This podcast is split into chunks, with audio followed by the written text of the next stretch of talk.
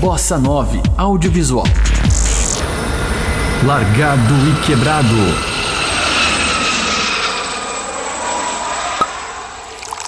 Hoje eu vim aqui contar uma história triste, mas para isso eu preciso de uma dramatização, então DJ, música triste, por favor. Eu vim contar que desde o dia 26 de outubro a Itália entrou em semi-lockdown. Semi-lockdown é exatamente o isolamento meia-bomba que se teve o tempo todo no Brasil. É aquilo, né? Durante o verão, onde o sol aquece também a economia, parece que o corona também tirou férias. Magicamente, a média de mortes era de 5 a 15 por dia. Agora que já não tem mais turista, o governo volta a dar atenção pro vírus e percebe que as mortes aumentaram drasticamente. Com o novo decreto, além do uso da máscara ser obrigatória nas ruas e locais de convivência, alguns comércios não podem abrir até o dia 24 de novembro. Data que haverá um novo pronunciamento e também a data que eu completo mais um aninho de vida, inclusive, ó, já vai salvando na sua agenda aí.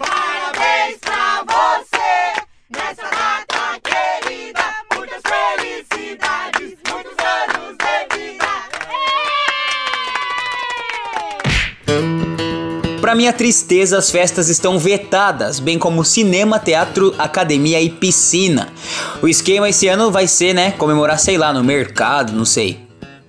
Já os bares e restaurantes podem abrir, mas não muito, viu? Funcionam todos os dias, inclusive aos domingos, mas com fechamento geral às 6 da tarde. Os mercados e padarias encerram às 7 horas da noite e cada vez mais eu tenho o sonho de trabalhar aqui. Pelo amor de Deus, o cara tira a cesta da 1 às 5 da tarde, depois trabalha duas horas a mais e fecha de novo. Olha que maravilha! Únicas que estão safe são as farmácias, que continuam trabalhando normalmente, sem nenhuma alteração, por isso eu acho que eu não quero só trabalhar em farmácia.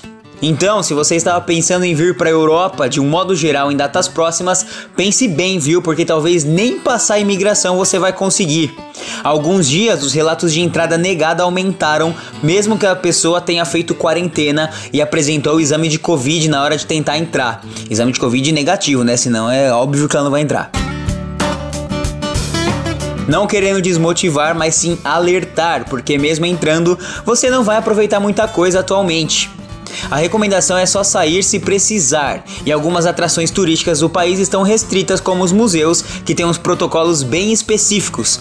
Falando pelo que eu vivi, a experiência de realmente morar na Itália é muito boa, e se você vier agora, corre o risco de se trancar na Itália, e aí se compensa você se trancar na sua casa atual mesmo, porque gastar em euro não tá fácil. Eu que o diga.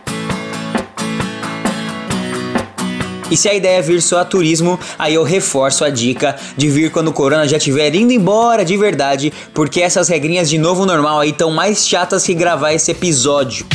Mentira Bossa 9, gravar pra vocês está sendo incrível, principalmente porque vocês deixam xingar o editor. É isso mesmo, DJ, vai tomar no seu. Voltando ao assunto. Fiado. Nos últimos dias, a média de mortes por Covid foi de 110 pessoas. Por essa razão, o descumprimento do novo decreto pode resultar em multa de 400 a 1000 euros. Para se ter uma ideia, com o valor mínimo da multa daria para comprar 333 garrafas de Heineken de 600 ml aqui. Quer mais? Daria para comprar a passagem de ida e volta ao Brasil para curtir o próximo carnaval. Ou então comprar 12 passagens de avião para Amsterdã. Mais do que o valor, o descumprimento pode acabar impactando no seu processo de cidadania e principalmente impactando na vida dos nossos irmãozinhos queridos italianos. Essa foi a lição de Arthur Beltrame de hoje.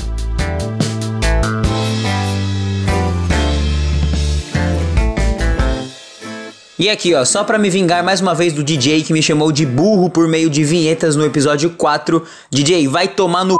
de novo.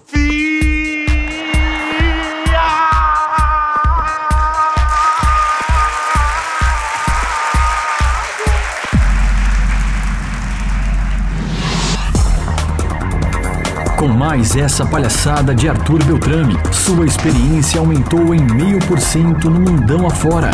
Pelos quatro cantos do planeta, o jovem do ABC segue aprendendo com novos desafios e principalmente vivendo largado e quebrado.